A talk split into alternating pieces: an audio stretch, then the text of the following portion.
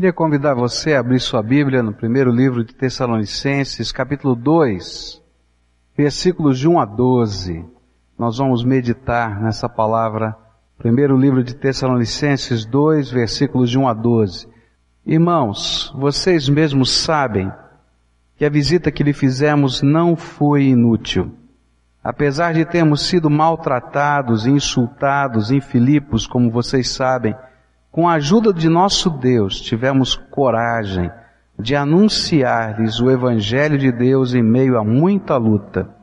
Pois nossa exortação não tem origem no erro, nem em motivos impuros, nem temos intenção de enganá-los. Ao contrário, como homens aprovados por Deus para nos confiar o Evangelho, não falamos para agradar pessoas, mas a Deus que prova o nosso coração. Vocês bem sabem que a nossa palavra nunca foi de bajulação, nem de pretexto para ganância. Deus é testemunha. Nem buscamos reconhecimento humano, quer de vocês, quer de outros. E embora como apóstolos de Cristo pudéssemos ter sido um peso, fomos bondosos quando estávamos entre vocês, como uma mãe que cuida dos próprios filhos. Sentindo assim tanta afeição por vocês, decidimos dar-lhes não somente o Evangelho de Deus, mas também a nossa própria vida, porque vocês se tornaram muito amados por nós. Irmãos, certamente vocês se lembram do nosso trabalho esgotante e da nossa fadiga. Trabalhamos noite e dia para não sermos pesados a ninguém enquanto lhes pregávamos o Evangelho de Deus. Tanto vocês como Deus são testemunhas de como nos portamos de maneira santa, justa e irrepreensível entre vocês, os que creem. Pois vocês sabem que tratamos cada um como um pai trata seus filhos, exortando, consolando e dando testemunho para que vocês vivam de maneira digna de Deus, que os chamou para o seu reino e glória. Oremos ao Senhor. Pai, dá-nos a tua graça e que nesses minutos que temos, Senhor, tu possas aplicar a palavra de Deus ao nosso coração. Abre a nossa mente, abre a nossa alma, abre o nosso espírito para que tenhamos comunhão com o Senhor e com a tua palavra. É aquilo que oramos em nome de Jesus. Amém. Nós estamos estudando o livro de 1 Tessalonicenses, começamos no capítulo 1 e ali vimos os efeitos do Evangelho na vida de um cristão. O que é que o Evangelho faz na nossa vida? Quando começa o capítulo 2, nós vamos aprender com o apóstolo Paulo, nesses versículos de 1 a 12, algumas figuras, algumas ilustrações que ele usa para descrever o ministério, o serviço cristão. Como é que nós, servos de Deus, nos portamos? Como é que nós, servos de Deus, trabalhamos para a glória do Senhor? E esse é o tema do capítulo 2, versículos de 1 a 12. Nós vamos encontrar três figuras que Paulo vai apresentar para a gente. Eu quero começar olhando para uma delas. A primeira figura é a figura do ministro. Alguém que recebe uma incumbência, um mordomo, um gerente, um administrador das coisas do reino de Deus. A segunda figura é a figura da mãe, que está a nutrir e cuidar dos seus filhos. E a terceira figura é a figura do pai. E cada uma destas figuras são aplicadas à maneira como nós devemos viver o nosso ministério e praticar a missão que Deus colocou para cada um de nós. Quero começar olhando para essa primeira figura, a figura do mordomo ou do ministro de Deus um mordomo, um ministro fiel. Cada um de nós recebemos dons do Espírito. Se você já é servo do Senhor Jesus, no dia em que você recebeu Jesus como Senhor e Salvador da sua vida, Deus não somente através do seu Espírito Santo convenceu de que você era pecador, de que você precisava ser justificado pela graça de Deus em Cristo Jesus, por isso Jesus morreu por você, que você devia estar preparado para o juízo de Deus que vai acontecer com todos os homens naquele último dia em que nós prestaremos contas de todas as coisas a Deus. Então o Espírito Santo nos convenceu destas coisas no dia da nossa conversão, mas não parou aí. Ele derramou o seu Espírito sobre nós e nos selou. E por causa da presença do Espírito Santo na nossa vida, e por causa dessa marca de propriedade, Deus derramou junto com o seu Espírito dons. Cada um de nós temos dons. Cada um de nós temos habilidades. Cada um de nós temos coisas que são graça de Deus derramada sobre nós. E nós prestaremos contas desses dons, desta graça. E mais do que isso, Deus não somente nos capacitou, mas Ele deu a nós missão. Ele deu a nós tarefas a serem executadas. E nós prestaremos contas dos recursos que Deus colocou nas nossas mãos, espirituais, materiais, todos eles, como também do projeto de Deus, do propósito de Deus para a nossa vida. E é disso que Paulo está dizendo, olha, eu sou ministro de Deus, e como ministro de Deus, eu devo ser alguém fiel. Alguém que leva a sério tanto o recurso que Deus colocou sobre a minha vida, como também devo levar a sério a maneira como executo a missão de Deus. Isso se encontra nos primeiros seis versículos do texto que nós lemos. Irmãos, vocês mesmos sabem que a visita que lhes fizemos não foi inútil.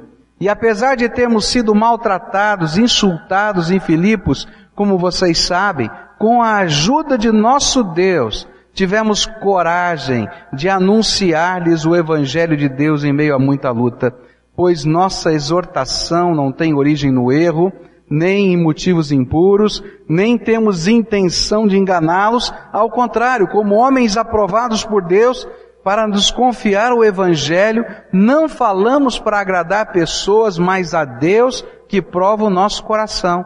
Vocês bem sabem que a nossa palavra nunca foi de bajulação, nem de pretexto para ganância. Deus é testemunha, nem buscamos reconhecimento humano, quer de vocês, quer de outros. Bom, se Deus nos considerou confiáveis, e aqui esse texto está dizendo exatamente isso, Deus olhou para a gente, nos aprovou, e nos considerou confiáveis de colocar um tesouro na nossa mão. O tesouro do Evangelho. E tudo aquilo que o Evangelho representa, salvação, poder de Deus, comunhão no Espírito Santo. E o que Paulo está dizendo é Deus nos achou confiáveis para receber esse tesouro e administrar esse tesouro. Ser servo de Deus é ser ministro do reino é receber esse tesouro, essa pasta, receber essa incumbência e exercitar essa incumbência para a glória de Deus. Como qualquer ministro, como qualquer servo do reino, não somos donos do que pertence ao nosso Senhor. Você é dono? Não. Deus é dono desse tesouro, dessa bênção. Mas, muito desse tesouro de Deus, porque o tesouro de Deus é infinito. Por isso eu digo, muito desse tesouro de Deus está nas nossas mãos, para que nós utilizemos segundo os propósitos do seu reino. É isso que Paulo está falando. Nós somos mordomos, nós somos ministros desse reino. É interessante que, para nós praticarmos o nosso ministério, é importante a maneira como nós o fazemos, diante de Deus e diante dos homens.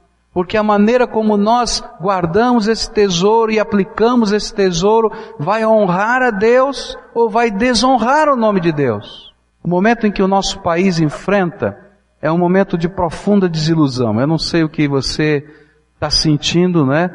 Porque os ministros da nossa terra, do nosso país, não foram fiéis. Não dá para dizer outra coisa. A gente começa a ouvir falar de tanto dinheiro, a gente fica pensando, meu Deus, isso é dinheiro da gente, é dinheiro público.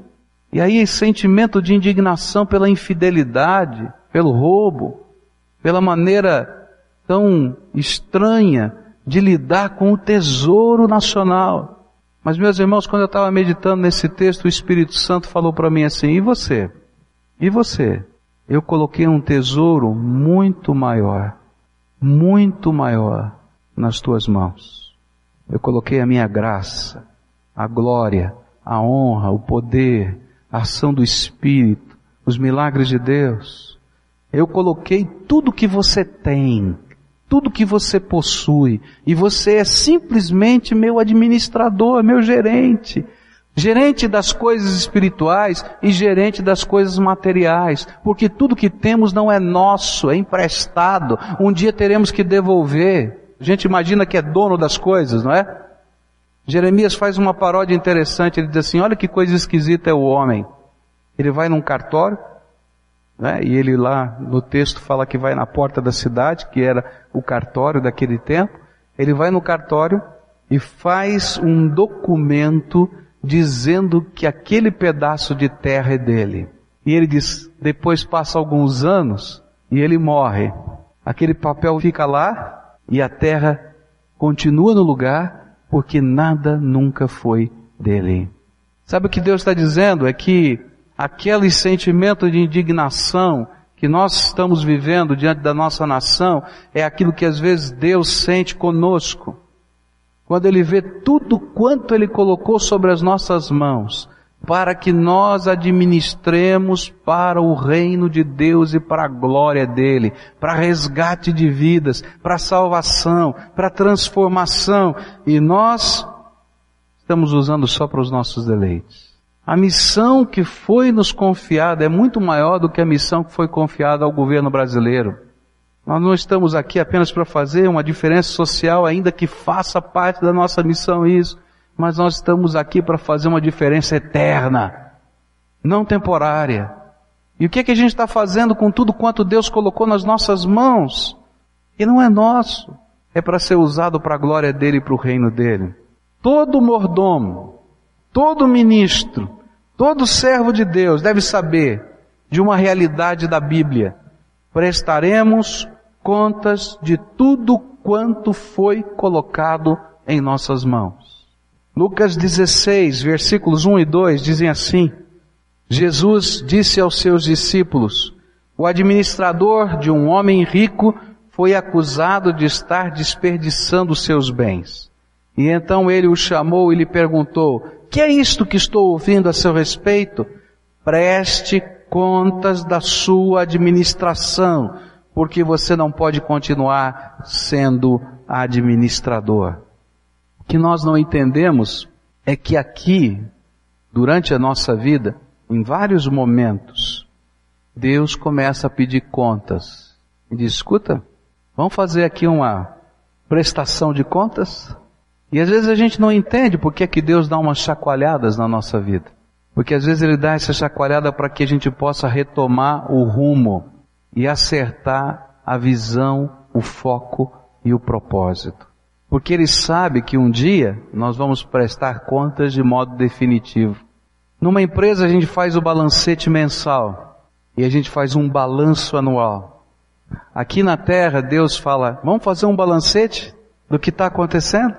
E lá a gente vai fazer o balanço geral. Deus está falando, olha, você é ministro do meu reino, esse dom que eu dei para você é para minha glória. Aquilo que Deus derramou aí na sua vida não é só para o teu deleite, para você ganhar dinheiro com isso, para você curtir a vida, mas é para a glória de Deus.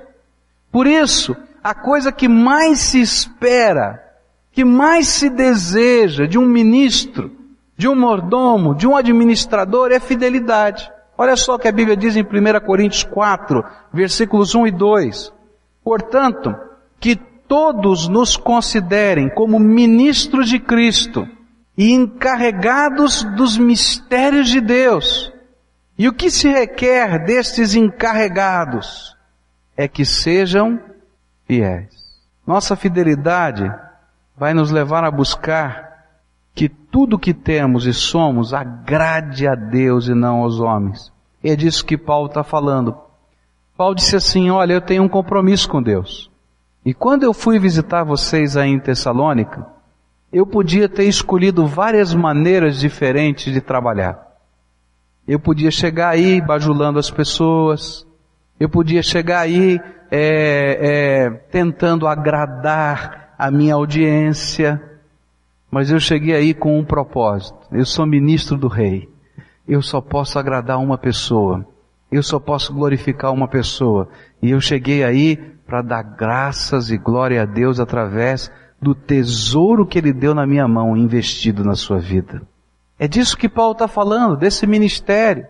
Eu não estou aqui para fazer outra coisa, nem você, a não ser, com todo o meu ser, glorificar a Deus e honrá-lo e fazer com que esse tesouro que ele deixou como um legado para essa humanidade chegue a essas pessoas através da minha vida. Os recursos que eu tenho, os dons que eu tenho, a visão que eu tenho, a saúde que eu tenho, a casa que eu tenho, o carro que eu tenho, tudo, eu vou ter que prestar contas. Porque eles foram colocados nas minhas mãos para que o reino de Deus seja levado às pessoas. Eu sou ministro de Deus. Paulo então agora vai dizer nesse texto algumas maneiras como essa fidelidade deve ser vivenciada na nossa vida. A gente diz fidelidade, mas no que na prática a fidelidade deve ser vivida com relação a esse tesouro que Deus colocou nas nossas mãos? A primeira maneira prática como Paulo viveu fidelidade nessa questão do tesouro de Deus nas suas mãos foi coragem. Coragem e determinação, mesmo no meio das lutas e das pressões. Ele vai dizer, irmãos, vocês mesmos sabem que a visita que lhes fizemos não foi inútil. Apesar de termos sido maltratados e insultados em Filipos, como vocês sabem, com a ajuda de nosso Deus tivemos coragem de anunciar-lhes o Evangelho de Deus em meio a muita luta. Quando a gente lê a história, lá no livro de Atos, a gente vai descobrir que em Filipos, Paulo foi açoitado e foi em meio a muita pressão que ele plantou uma igreja naquela cidade. Talvez fosse a coisa mais natural e humana, depois que ele saiu da cidade de Filipos, debaixo de perseguição, de julgamento, de cadeia, de dizer assim, puxa vida, eu já dei a minha cota de contribuição para o reino. Agora eu vou me aposentar. Ou então, eu vou tentar achar uma posição no reino um pouco mais confortável. Vou ficar na minha. Mas ele está dizendo para a gente que se ele fizesse isso, ele seria infiel. E que para continuar fazendo a obra de Deus, e cumprir o mandato de Deus, a missão de Deus, o ministério de Deus, ele precisava ter coragem e determinação para a jornada. Eu quero dizer que fidelidade vai pedir para a gente coragem. Coragem de a gente continuar crendo quando todos dizem para a gente que a gente é maluco. Coragem da gente continuar vivendo aquilo que cremos, mesmo quando todos nos persigam coragem para continuar praticando aquilo que entendemos que é vontade de Deus para a nossa vida, mesmo quando isso nos é tremendamente custoso e parece aos olhos humanos que não funciona.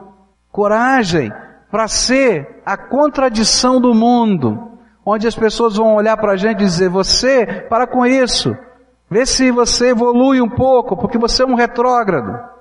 Coragem para ser o que Deus quer e não aquilo que o mundo quer que sejamos. E não tem jeito, queridos, de viver fidelidade.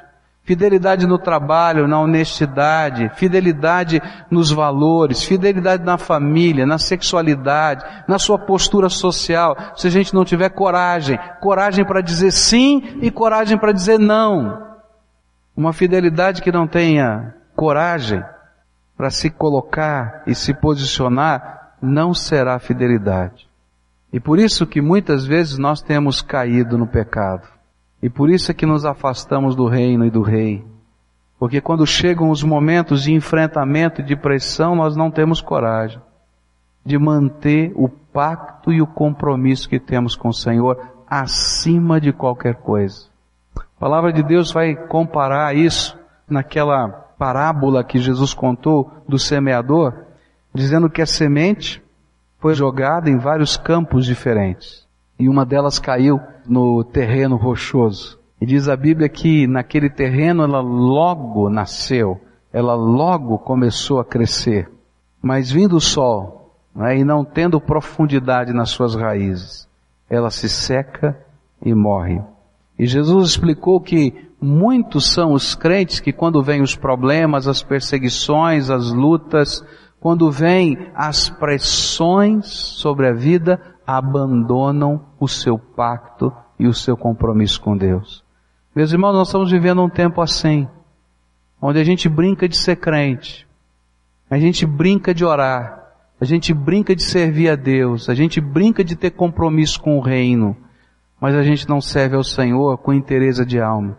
A palavra de Deus é muito séria com relação a isso. Ele diz assim: ser fiel até quando? Ser fiel até a morte e dar-te-ei a coroa da vida. Agora, você sabe qual é o contexto desse texto em Apocalipse? Era de perseguição. E aquele que escreveu estava preso na ilha de Patmos. E alguns dos seus companheiros estavam lá indo para o Coliseu de Roma, sendo jogado para as feras comerem. E eles diziam assim, olha, se você queimar um pouquinho de incenso para a estátua de César, e se você disser que César é o Senhor da sua vida, você sai da arena, você sai do Coliseu Romano. E aí é que ressoa essa voz, ser fiel até a morte. E meus irmãos, às vezes nós estamos trocando a fidelidade com Deus por um lugar. Quantos são os crentes que estão frequentando lugares que Deus não aprova? Quantos são os crentes que estão praticando coisas tolas? Se envolvendo com coisas que não têm sentido. Paulo está dizendo, olha, você é ministro desse reino. A gente está escandalizado por causa de CPIs que passam na televisão. Gente, você já pensou se a minha vida ou a sua vida fosse passada no telão? Ministro do Rei dos Reis. Mas um dia a Bíblia diz que vai ser passada a minha vida e a tua vida no telão. Segunda maneira como essa fidelidade se demonstra é com relação à nossa mensagem. Essa nossa mensagem, ela está comprometida de modo inalienável com a verdade. Verso 3 diz assim, pois nossa exortação não tem origem no erro, nem em motivos impuros, nem temos intenção de enganá-los. A nossa exortação, a nossa palavra, a nossa vida não tem vínculos com o erro. Fidelidade é levar a verdade, a mensagem de Deus como ela é. É um compromisso inalienável com a verdade de Deus em amor. Mas quantas vezes nós estamos brincando com a verdade e usando meias verdades?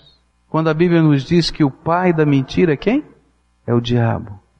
Paulo está dizendo, você quer saber o que é ser um servo fiel a Deus? É aquele que tem um pacto com a verdade de Deus e ele se coloca na mão de Deus para viver essa verdade integralmente. Deus confiou a você a verdade que salva, o mistério dos séculos. Como é que Deus pode salvar? Nem anjos sabiam. O remédio da cura da alma, o colírio que ilumina os cegos, a graça que liberta os cativos do diabo. E às vezes, nós queremos flexibilizar aquilo que Deus quer fazer e a maneira como Deus quer fazer. Sabe como é que eu vejo essa questão da flexibilização? Porque na verdade nós queremos flexibilizar a mensagem, nós queremos flexibilizar o compromisso, nós queremos flexibilizar construindo o evangelho que é uma mentira, que não tem compromisso, que não tem impacto, que não tem entrega, que não tem disposição, que não tem lastros. Eu comparo isso com aquilo que aconteceu nesse país. Esse país tem umas histórias tão estranhas, né? Você lembra dos jornais falando de uma indústria de medicamentos que adulterava a sua forma e vendia farinha comprimida ao invés de antibióticos? E que as pessoas estavam morrendo por causa do remédio adulterado? Meus irmãos, é por isso que quando a gente deixa a heresia entrar no meio, e tenta crer todo mundo do jeito que quiser, para servir a Deus da maneira que quiser, sem olhar para a palavra, a gente adultera a palavra de Deus. E o que Paulo está dizendo é, eu não posso pregar outro evangelho. Eu não posso flexibilizar os processos de Deus. Eu tenho um pacto com a verdade de Deus. Eu não vou ali colocar engano. Eu fico pensando como seria fácil para Paulo inventar uma seita judaica com um colorido cristão. Ele conhecia tanto do judaísmo. Você pode imaginar ele chegando na sinagoga, como ele fez três semanas na cidade de Tessalônica, e eu posso imaginar que a primeira vez ele entrou ali, as pessoas pensaram que ele era um rabi judaico, e quando ele começou a olhar as profecias do Velho Testamento e dizer, esse aqui é o Messias, começou uma revolução na sinagoga, e na segunda semana a coisa ficou pior, e na terceira o lincharam. É isso que diz a Bíblia, lá no livro de Atos. Como seria fácil para Paulo inventar uma seita judaica que não necessitasse romper com nada? Mas meus irmãos, não dá.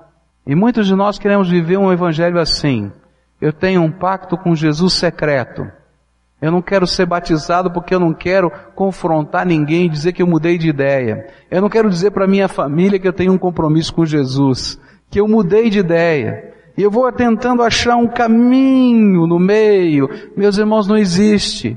Ou a gente é ou não é. A Bíblia diz, seja o teu sim, sim e o teu não, não. O que passa disso é de procedência maligna. Fidelidade é não flexibilizar a verdade. É aquela mensagem comprometida. Mas Paulo vai dizer que fidelidade é ter motivos santos. É interessante que a gente pode ter a mensagem certa com motivos errados, não é verdade? Você acredita nisso? Eu posso ter ações corretas com intenções erradas? Paulo vai dizer assim no verso 3, pois nossa exortação não tem origem no erro, nem em motivos impuros, nem temos intenção de enganá-los. O que Paulo está dizendo é que aquilo que o motivava a pregar o Evangelho não era dinheiro, não era bênção, não era prestígio, não era poder, não era autoridade, mas era amor a Deus acima de todas as coisas e amor a quem Deus ama, as pessoas. Fidelidade do servo de Deus não se mede por aquilo que ele faz, mas se mede também por aquilo que o motiva a fazer. Você já encontrou alguns servos de Deus que parecem tremendamente fiéis, porque fazem tudo quanto lhe foi pedido para fazer e fazem? Fazem mesmo, mas deixam um rastro de desgraça por onde passaram, porque na grande maioria essas pessoas têm a intenção errada, ainda que estejam fazendo a coisa certa. Porque aquilo que Deus quer fazer começa aqui dentro do nosso coração com a intenção certa. Amor a Deus e amor às pessoas. Se a intenção estiver errada, as coisas valerão mais do que as pessoas. E aí a gente vai atropelar tudo e todos. Se a intenção estiver errada, às vezes eu vou valer mais do que o objeto daquilo que eu estou fazendo. E o que eu quero é aparecer. O que eu quero é o aplauso. O que eu quero é o controle, é o poder. E aí Deus diz, não posso abençoar porque é infidelidade. A última maneira como Paulo nos ensina de que podemos provar a fidelidade num servo de Deus é o método. Hum. Não somente a intenção é importante, mas também o como realizamos as coisas é importante. E ele diz assim, pois nossa exortação não tem origem no erro, nem em motivos impuros, nem temos intenção de enganá-los. Ao contrário, como homens aprovados por Deus, para nos confiar o Evangelho, não falamos para agradar as pessoas, mas a Deus que prova o nosso coração. Vocês bem sabem que a nossa palavra nunca foi de bajulação nem de pretexto para ganância. Deus é testemunha. Nem buscamos reconhecimento humano, quer de vocês, quer de outros. A fidelidade nos leva a checar os nossos métodos. Fidelidade é aquele ministro de Deus que não está aqui para montar armadilhas. Por isso ele não usa esse engano. Essa palavrinha aqui é montar arapuca, montar armadilha. Fidelidade não é usar de bajulação, porque bajulação nesse contexto é uma maneira de exercer manipulação, é fazer acepção de pessoas. Fidelidade não é alguém que está interessado no dinheiro, mas é santidade, não é essa santidade envolvida no pretexto para extorsão. Por isso muitas igrejas evangélicas têm caído no descrédito popular.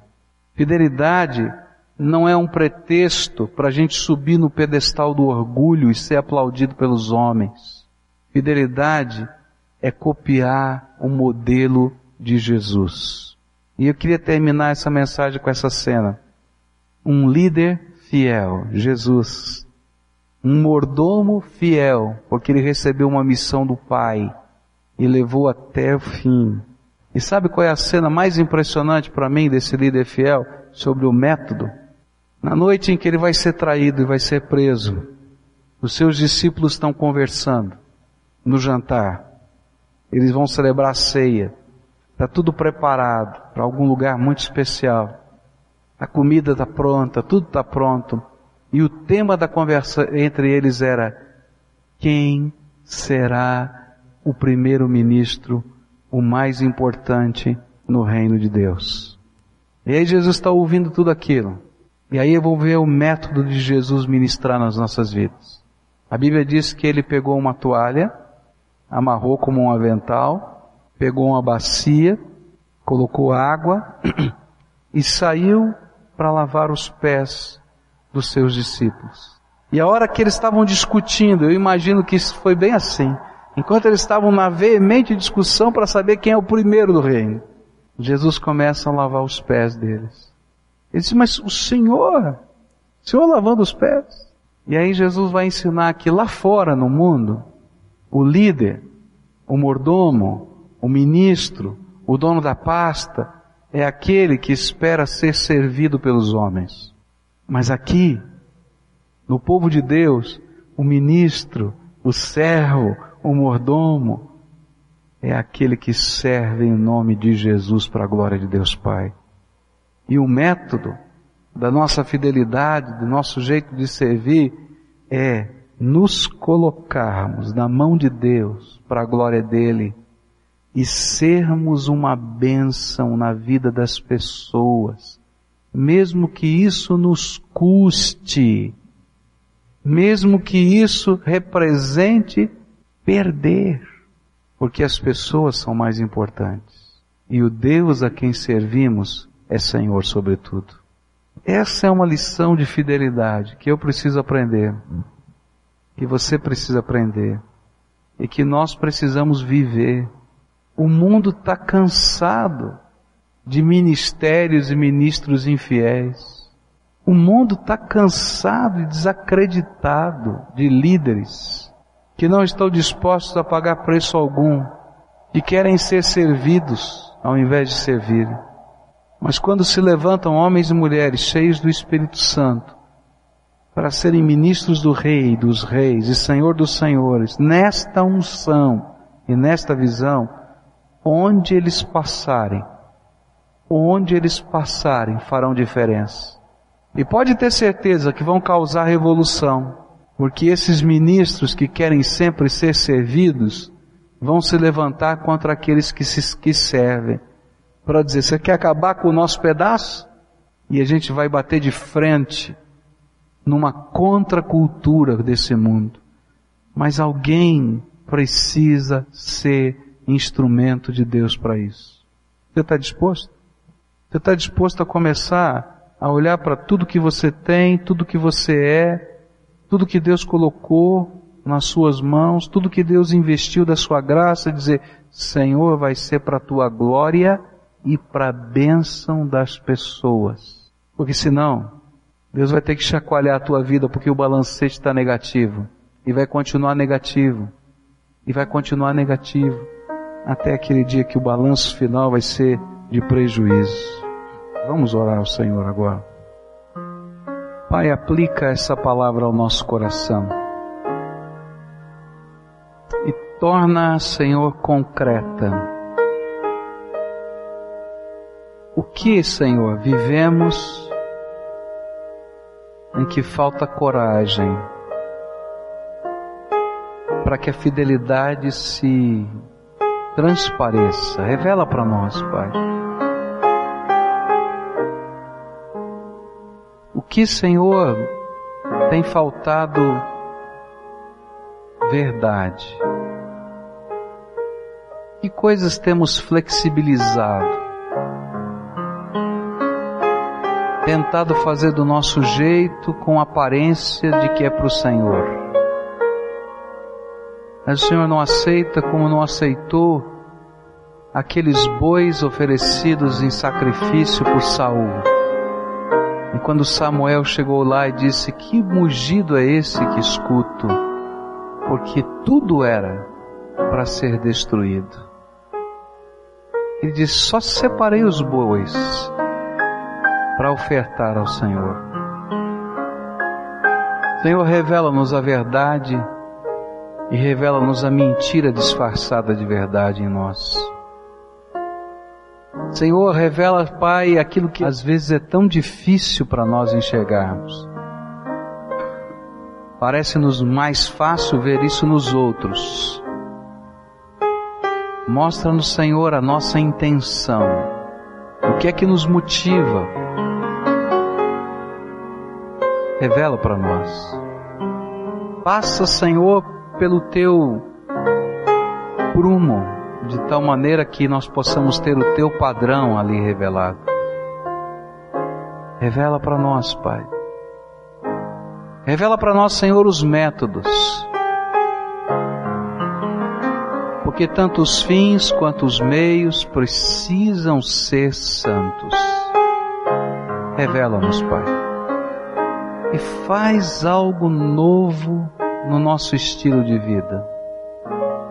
Eu sei, Senhor, que a grande tentação é sairmos daqui, é desligarmos a nossa mente daquilo que ouvirmos e voltarmos a nos conformar com a nossa infidelidade. É por isso, Pai, a tua indignação descrita lá no livro de Ezequiel, quando o Senhor falou ao profeta: Ah, eles são como aqueles que vão a um concerto, a um teatro, e acham bonito tocar, se alegram no momento, vão embora e se esquecem, e nada muda, e nada se transforma. Ah, Jesus, que assim não seja entre nós e que haja, Senhor, um pacto, um compromisso de fidelidade até a morte, para a glória de Deus Pai. Faz isso conosco. É aquilo que oramos em nome de Jesus. Amém.